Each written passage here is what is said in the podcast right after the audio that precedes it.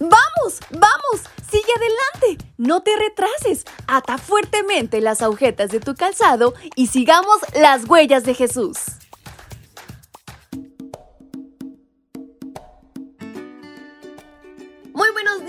Pequeños y grandes, ¿cómo están en esta mañana? Su amiga Fabi les acompaña y les da la más cordial bienvenida a este su devocional para menores y adolescentes. Espero se encuentren muy bien y estén muy contentos porque prontito, prontito casi llega nuestro día sábado.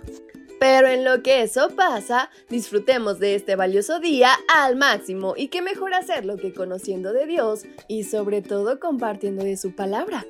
Y en este 11 de mayo, nuestra reflexión lleva por título Burra sabia.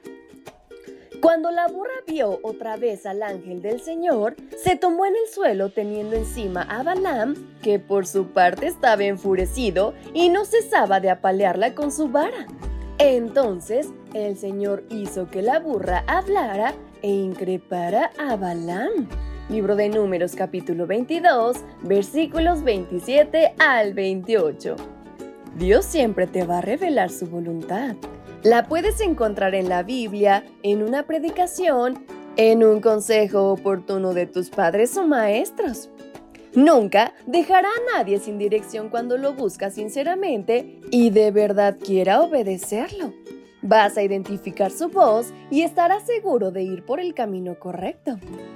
Ante la invitación de Balak, Balaam no tenía justificación para ir a Moab.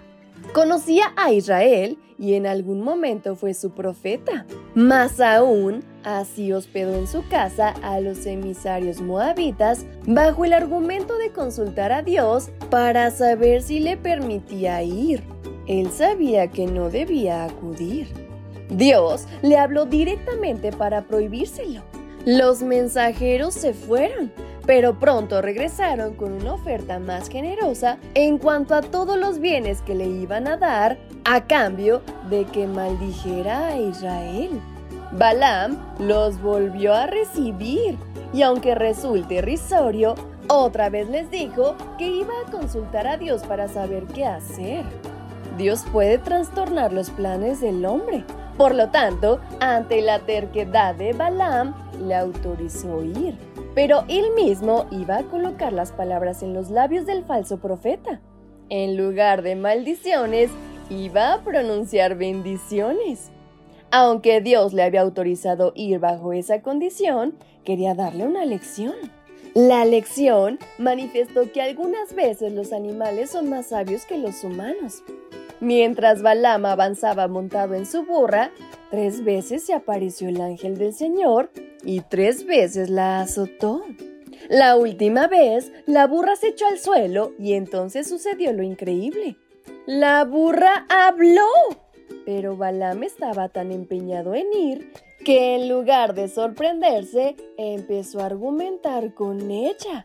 Dios se valió de la voz de la burra para sacudir a Balaam de su testarudez, pero no lo consiguió. No le importaba que tuviera que hacer con tal de obtener jugosas ganancias materiales. Paradójicamente, la burra no solo habló, también vio lo que Balaam no fue capaz de ver.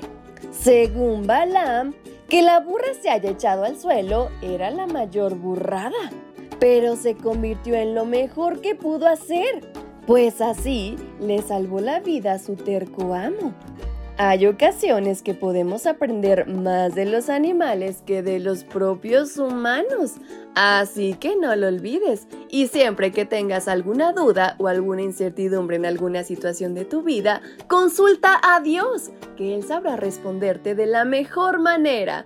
Y con estas palabras en mente es como nos despedimos de nuestra reflexión. Su amiga Fabi les envía un fuerte y muy caluroso abrazo hasta donde quiera que se encuentren. ¡Hasta pronto!